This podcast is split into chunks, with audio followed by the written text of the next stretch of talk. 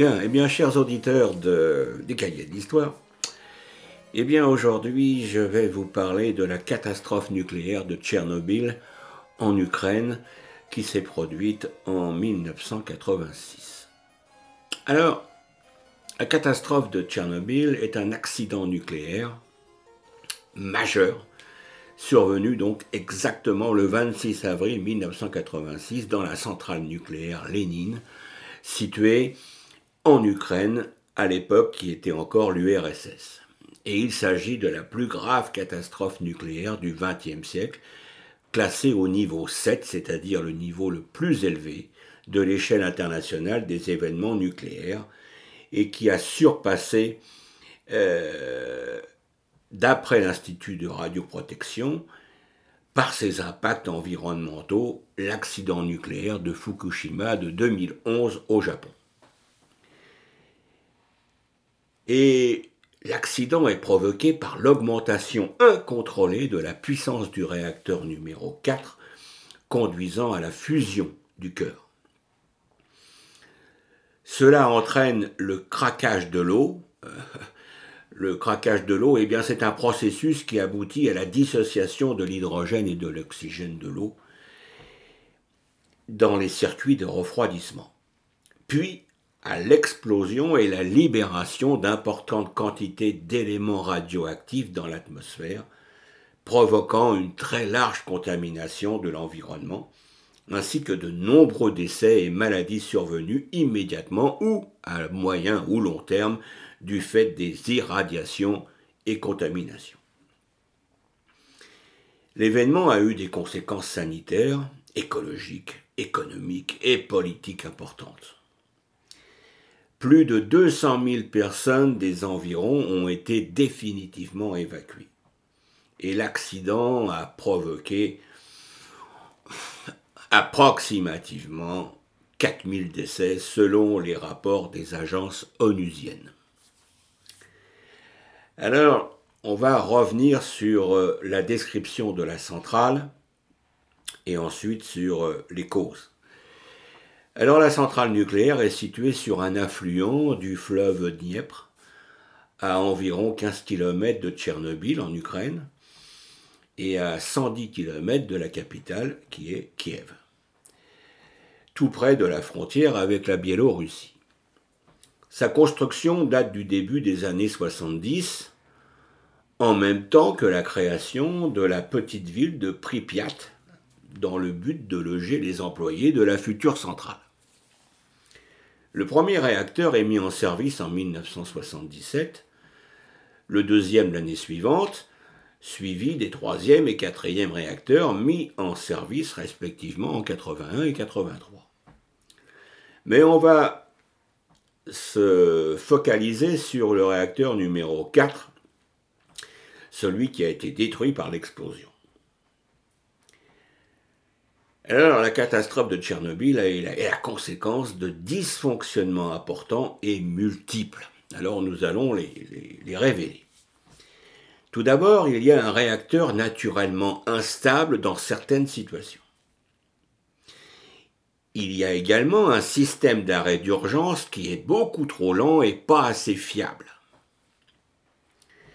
Il y a l'absence également d'enceintes de confinement suffisamment résistantes pour contenir les fuites radioactives en cas d'accident majeur.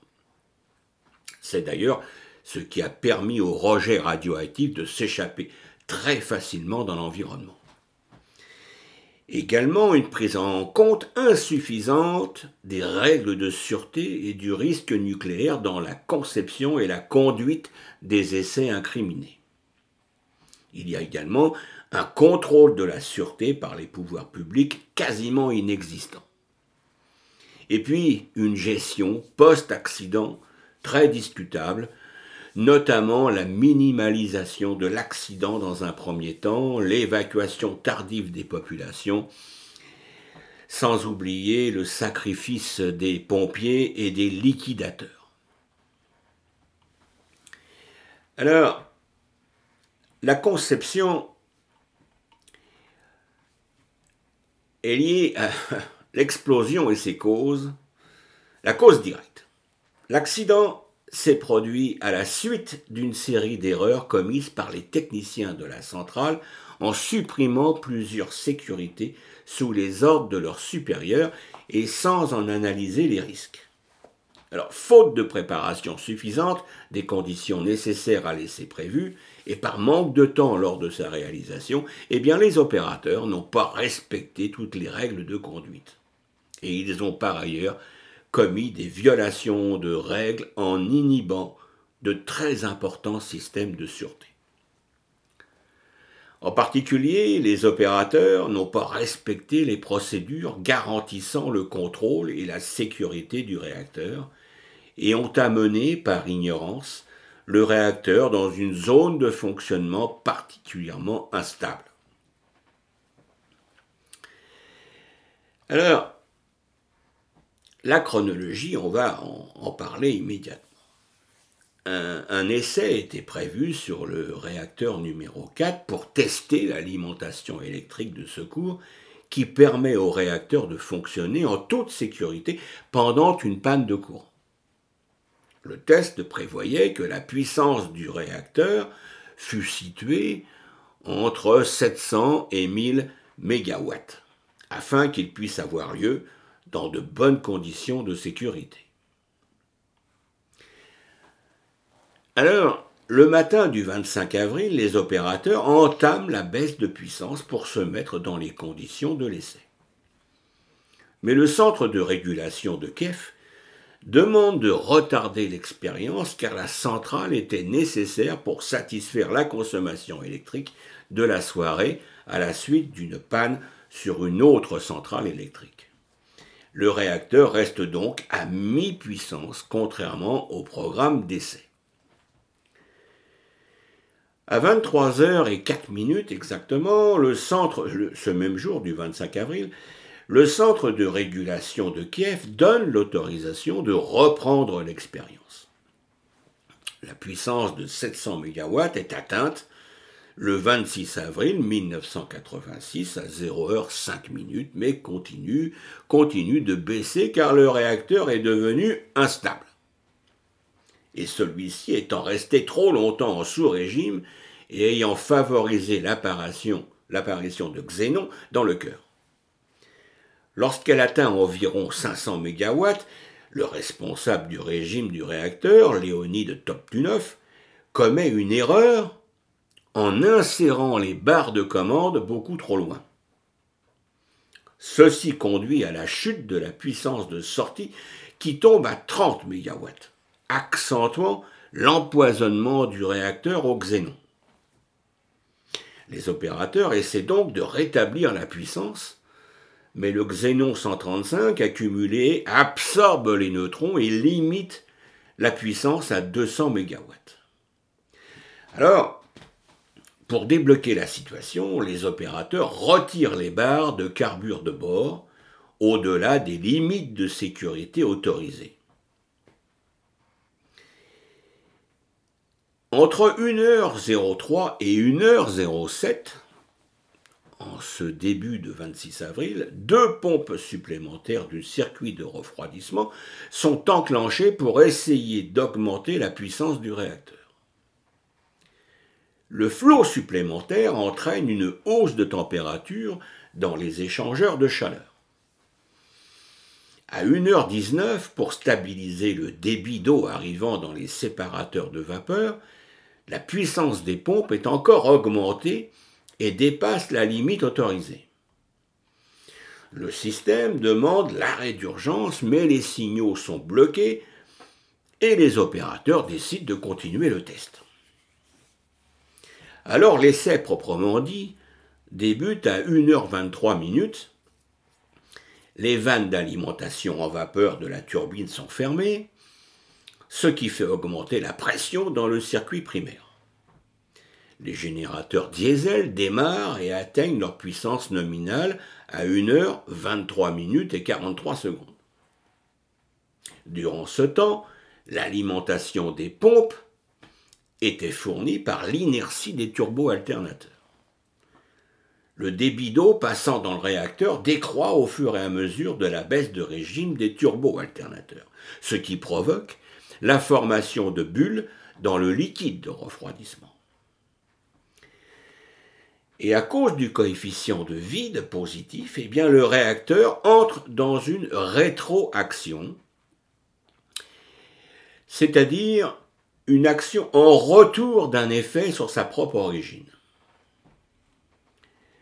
entraînant par là une rapide montée de la puissance du réacteur. À 1h23 et 40 secondes, le contremaître de nuit Alexandre Akimov, sous les ordres d'Anatoly Diatlov, l'ingénieur en chef adjoint, déclenche l'arrêt d'urgence en appuyant sur la touche AZ5. Mais sur ce type de centrale nucléaire, l'insertion complète des barres d'arrêt d'urgence dans le cœur du réacteur prend près de 20 secondes. Les barres de contrôle commencent à descendre sans grande conséquence. En effet, le réacteur est déjà bien trop chaud, ce qui a déformé les canaux destinés aux barres de commande, et celles-ci ne sont descendues qu'à 1,50 m au lieu des 7 mètres normalement euh, qui auraient dû être normalement euh, effectués. En outre, défaut de conception du système d'arrêt du réacteur, les extrémités des barres de contrôle en bord, qui est un matériau absorbant et ralentisseur de la fission, eh sont faites de graphite qui accélère au contraire la réaction de fission au début de l'insertion des barres. Alors à 1h23 et 44 secondes, c'est-à-dire 4 secondes plus tard, la radiolyse de l'eau conduit à la formation d'un mélange détonnant d'hydrogène et d'oxygène. De petites explosions se produisent, éjectant les barres de pilotage du réacteur. En 5 secondes environ, la puissance du réacteur centuple les 1200 tonnes de la dalle de béton recouvrant le réacteur sont projetées à l'air et retombent de biais sur le cœur du réacteur qui est fracturé par le choc. Un incendie très important se déclare, tandis qu'une lumière au reflet bleu se dégage du trou formé. Alors les techniciens présents sur place, notamment l'ingénieur en chef adjoint, ne saisissent pas immédiatement l'ampleur de la catastrophe et pensent que le réacteur est toujours intact. De même que Briokhanov, le directeur de la centrale, qui a été réveillé en urgence à 1h30. Ce dernier appelle d'ailleurs le ministère de l'Énergie à 4 heures en déclarant que le cœur du réacteur n'est probablement pas endommagé. Il reçoit l'ordre de maintenir le refroidissement par eau du réacteur. Et cet ordre que Briokhanov fera appliquer toute la journée n'aura pour effet que de libérer plus de radio éléments dans l'atmosphère et de noyer les installations souterraines communes aux réacteurs 3 et 4, menaçant gravement le fonctionnement et l'intégrité du réacteur numéro 3. En conséquence, l'ingénieur en chef responsable du réacteur 3 eh bien, qui a correctement évalué la situation, prendra au cours de la journée, et contre les directives de Briokhanov, la décision de faire passer ce réacteur en arrêt à froid, permettant ainsi de le sauver d'une destruction certaine, au vu de la détérioration progressive des installations, notamment due à l'inondation des parties inférieures de la centrale par l'intervention des lances à eau des pompiers. Alors justement, nous allons y arriver, puisque après l'accident, eh bien, euh, durant cette nuit, avec l'aide des électriciens, euh, eh bien, ils essaient de remplacer l'hydrogène du générateur par de l'azote pour éviter l'explosion. Ils vident l'huile des bacs de la turbine dans les réservoirs de secours situés à l'extérieur de la tranche. Les bacs d'huile sont noyés d'eau et cette intervention évitera notamment la progression des flammes jusqu'à la salle des machines, l'effondrement du toit du réacteur et la propagation de l'incendie aux autres réacteurs qui eux-mêmes auraient pu exploser. Mais afin d'atteindre l'incendie, Briouquin appelle simplement les pompiers. Et ceux-ci, venus du Pripyat, euh, petite ville à 3 km de la centrale, interviennent sur les lieux sans aucun équipement particulier. Cependant, les matières nucléaires ne peuvent être éteintes avec de l'eau. Les pompiers gravement irradiés sont évacués et mourront pour la plupart. Les témoignages sur leurs souffrances et les conditions de leur mort ont été recueillis et publiés dans un livre. Le principal danger de l'incendie, alors le livre en question, si vous voulez vous le, procurer, s'appelle La Supplication, et euh, c'est une euh, écrivaine et journaliste biélorusse, Svetlana Alexievitch, qui a obtenu, grâce à ce livre, le prix Nobel de littérature. Alors le principal danger de l'incendie est que les dégâts qu'il occasionne à la structure eh bien, risquent de provoquer l'effondrement de la matière en fusion dans les parties souterraines qui sont entièrement noyées. Un contact entre l'eau et le réacteur en fusion provoquerait une explosion qui disperserait d'immenses quantités de matière radioactive. Ainsi, au cours des jours suivants, eh bien, des plongeurs sont envoyés afin de fermer les vannes et installer un système de pompage pour vider les salles noyées. L'incendie finira par être éteint par projection dans le brasier de sacs de sable et de bord depuis des hélicoptères. Alors, l'incendie éteint, eh bien les techniciens de la centrale prennent conscience de l'étendue des dégâts provoqués par la retombée du toit sur le réacteur, qui est désormais fissuré. Le graphite, toujours en combustion, mélangé au magma de combustible qui continue de réagir, dégage un nuage de fumée saturé de particules radioactives. Il faut donc au plus vite maîtriser le feu de graphite et faire face à la présence de débris hautement radioactifs projetés aux environs par l'explosion. Ce n'est qu'ensuite que le réacteur pourra être isolé par un sarcophage. Alors, la première opération, menée par plus de 1000 pilotes d'hélicoptères, euh, il s'agit de larguer dans le trou béant eh bien, environ 5000 tonnes de sable, d'argile, de plomb, de bore, de borax et de dolomite. C'est-à-dire un mélange qui permettra de stopper la réaction nucléaire et d'étouffer l'incendie du graphite afin de limiter les rejets radioactifs. La mission est très difficile car elle consiste à larguer les sacs à une hauteur de plus de 200 mètres dans un trou de 10 mètres de diamètre environ, et ceci le plus vite possible, car malgré l'altitude, eh bien les opérateurs, excusez-moi, reçoivent 15 euh, röntgens en 8 secondes, avec un débit dose de plus de 100 par heure. Une telle dose augmente significativement la probabilité de développer un cancer. Dans la seule journée du 30 avril, c'est-à-dire quatre jours après l'incident, eh bien 30 tonnes de sable et d'argile sont ainsi déversées sur le réacteur. D'autre part, sur le toit et aux alentours immédiats de la centrale, une cinquantaine d'opérateurs sont chargés dans les premiers jours suivant la catastrophe de collecter les débris très radioactifs. Alors, il faut imaginer que chaque opérateur ne dispose que de 90 secondes pour effectuer sa tâche. Il est exposé à cette occasion à des niveaux de radiation extrêmement élevés dont ne le protègent guère des équipements de protection dérisoires principalement destinés à empêcher d'inhaler des poussières radioactives. Un grand nombre de ces travailleurs en première ligne ont développé par la suite des cancers et sont morts dans les années qui ont suivi. Et ces travailleurs ont été surnommés les liquidateurs. Il a aussi été fait appel à des robots télécommandés, français, suisses et allemands, mais ceux-ci sont tous tombés en panne à cause des niveaux de radiation exceptionnellement élevés. Cependant, le réacteur est toujours actif et la dalle de béton qui le soutient menace de se fissurer.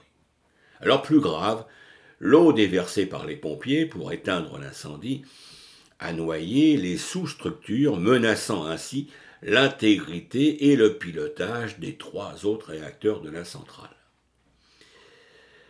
Le professeur Vassili Nesterenko diagnostique que si le cœur en fusion atteint la nappe d'eau accumulée par l'intervention des pompiers, une explosion de vapeur est susceptible de se produire et de disséminer des éléments radioactifs à une très très grande distance. En effet, la fusion du combustible et des structures métalliques a formé un corium. Euh, un corium, c'est un magma métallique et minéral constitué d'éléments fondus du cœur d'un réacteur nucléaire, puis des minéraux qu'il peut absorber lors de son trajet. Alors, la fusion donc du combustible a formé un corium sur le plancher situé sous le réacteur. L'eau pouvait être drainée en ouvrant des vannes d'évacuation. Cependant, les soupapes qui la contrôlaient étaient sous l'eau, situées dans un couloir inondé dans le sous-sol. Ainsi, des volontaires en combinaison de plongée, avec euh, des respirateurs pour la protection contre les aérosols radioactifs, équipés de dosimètres, plongent dans l'eau radioactive pour ouvrir les vannes. Ces hommes, qui, se qui, connaissaient l'endroit des vannes, accompagnés du superviseur de, de car, qui s'appelle Boris Baranov, alors les trois hommes savaient que c'était une mission suicide. Ils ont subi une très forte irradiation et seraient morts tous les trois peu de temps après, selon de nombreux articles euh, Certaines sources ont également affirmé à tort qu'ils étaient morts dans l'usine. Cependant, les recherches euh, ont déterminé que l'histoire fréquemment racontée était une exagération grossière. Euh, sous le cœur du réacteur en fusion, eh bien, la dalle de béton menace de fondre. Alors, au cours de la seconde quinzaine du mois de mai, environ 400 mineurs des mines des environs de Moscou et du bassin houillé du Donbass sont appelés pour creuser un tunnel de 167 mètres de long menant sous le réacteur, afin d'y construire une salle. Un serpentin de refroidissement de l'azote doit y être installé pour refroidir la dalle de béton du réacteur. Et les mineurs se relaient 24 heures sur 24 dans des conditions très difficiles dû à des températures élevées de plus de 50 degrés Celsius, et en étant dans l'impossibilité d'utiliser des ventilateurs à cause du niveau très important de poussière radioactive. Le débit de dose à la sortie du tunnel est d'environ 200 rontgens par heure. La radioactivité dans le tunnel lui-même est élevée, quoique non fatale à court terme, mais, mais la chaleur rend le travail très très difficile le circuit de refroidissement ne fut jamais installé et finalement remplacé par du béton pour ralentir et arrêter la descente du cœur fondu. Alors grâce à ces travaux, le niveau de radiation baissera momentanément avant de s'élever à nouveau. Et ce n'est que le 6 mai que la radiation absorbée en 8 secondes chute environ de 1,5 röntgen par heure. Et après cette date, ce sont encore 80 tonnes de mélange qui seront déversées. Le 6 mai, eh bien, l'émission du réacteur tombe en moins de 20 minutes à 1 cinquantième de sa valeur précédente, puis à quelques curies par jour. L'explication n'en sera connue qu'en 1988 à la suite des forages horizontaux faits à cette date à travers le bloc 4 par l'Institut Kourchatov. Le fond du réacteur avait cédé d'un coup et le cœur fondu en lave liquide s'était écoulé, puis définitivement solidifié 20 mètres plus bas dans les infrastructures, dans la piscine de suppression de pression qui avait heureusement été vidée. Le cœur du réacteur fondu est ce qu'on appelle un corium, ou aussi du fait de sa forme, le pied d'éléphant. Ce cœur est toujours actif, mais son activité radioactive n'a cessé de décroître depuis les événements. Alors, on continuera cette, euh, euh, comment, cette histoire de cette tragédie de Tchernobyl la semaine prochaine parce que nous allons évoquer la construction du premier sarcophage et la décontamination. Puis euh, on parlera de l'évacuation tardive des populations, qui fut un très grand problème. Et euh, ensuite la gestion administrative et politique. avant, de, terminer, je vais vous faire écouter euh, un message d'évacuation diffusé à Pripyat, donc la, la petite ville à 3 km de la centrale, quand les autorités ont commencé à trouver la situation vraiment très, très, très dangereuse. Écoutez.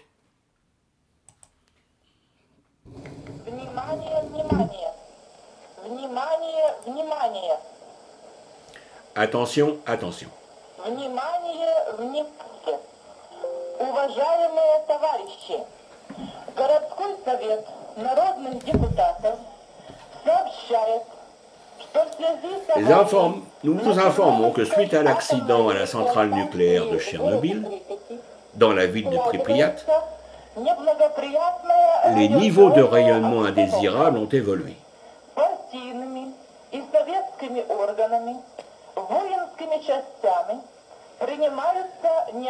Et nous sommes en train de prendre les mesures nécessaires. Cependant, afin d'assurer la sécurité totale des personnes, en particulier des enfants, il est nécessaire d'évacuer temporairement les habitants de la ville vers des points d'évacuation. Pour ce faire, devant chaque immeuble, aujourd'hui, le 27 avril, à partir de 14 heures,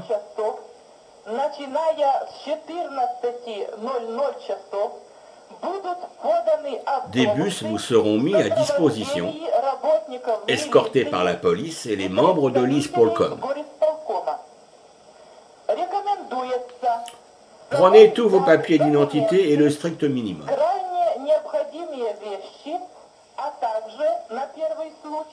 ainsi que quelques denrées alimentaires.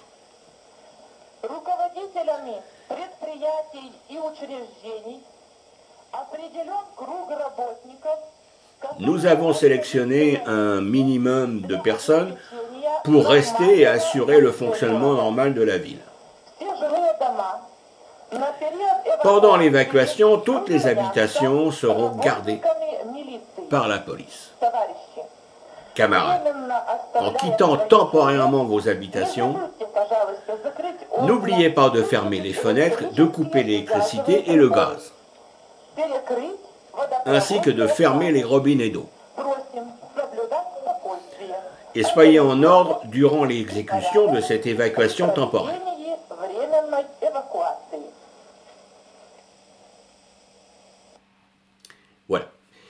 Eh bien, nous allons en rester là pour cette première euh, euh, session concernant donc la catastrophe nucléaire de Tchernobyl et je vous donne rendez-vous, chers auditeurs, eh bien, la semaine prochaine pour écouter la suite de cette tragédie. Merci de votre écoute. À bientôt.